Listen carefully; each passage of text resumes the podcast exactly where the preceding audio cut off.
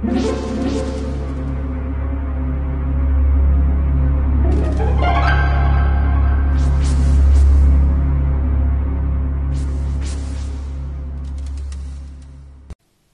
家好，我是小依依，欢迎收听一分钟破案。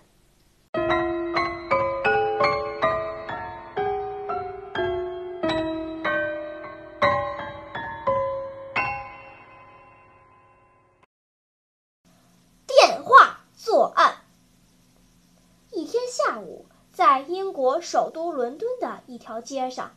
有座房子突然爆炸起火，警察和消防队员及时赶到现场，扑灭了大火。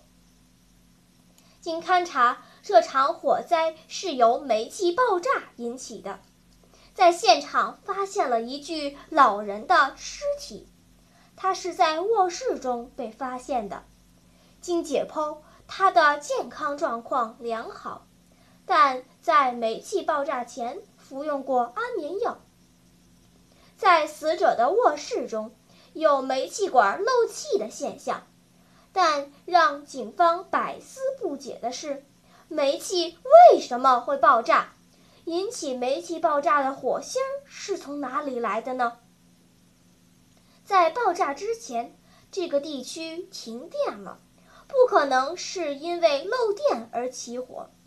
警方怀疑被害人的外甥有作案动机，理由是被害人有大量的宝石和股票都存在银行里，他立下遗嘱，在其死后遗产全部由外甥继承。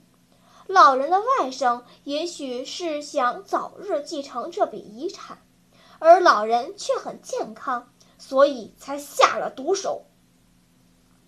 而在这房子爆炸前后，老人的外甥都不在现场。他当时在离现场十公里远的一家饭店里，服务员还证明他在饭店里还打过电话。也就是说，老人的外甥不可能是作案者。那么，谁是作案者呢？警方不得不将几位专家请来帮忙破案。其中就有通讯专家贝尔，负责破案的警察局局长向各位专家介绍完案情。贝尔先生站起来说：“肯定是他的外甥利用电话作案的。”聪明的听众，你知道贝尔是如何判断的呢？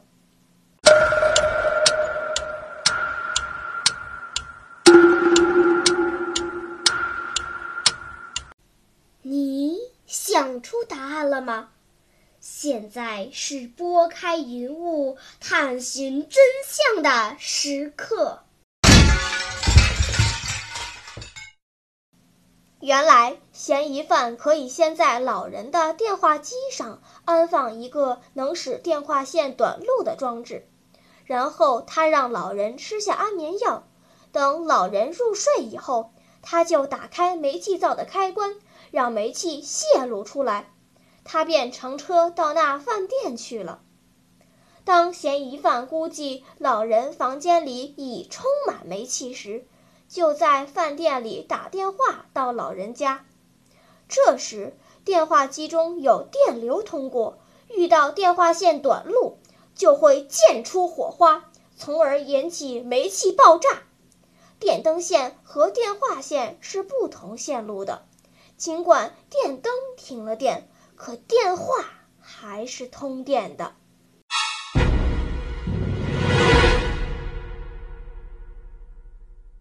好了，今天的推理结束了。小朋友们，你喜欢听悬疑推理故事吗？如果喜欢，就请关注小依依讲故事吧。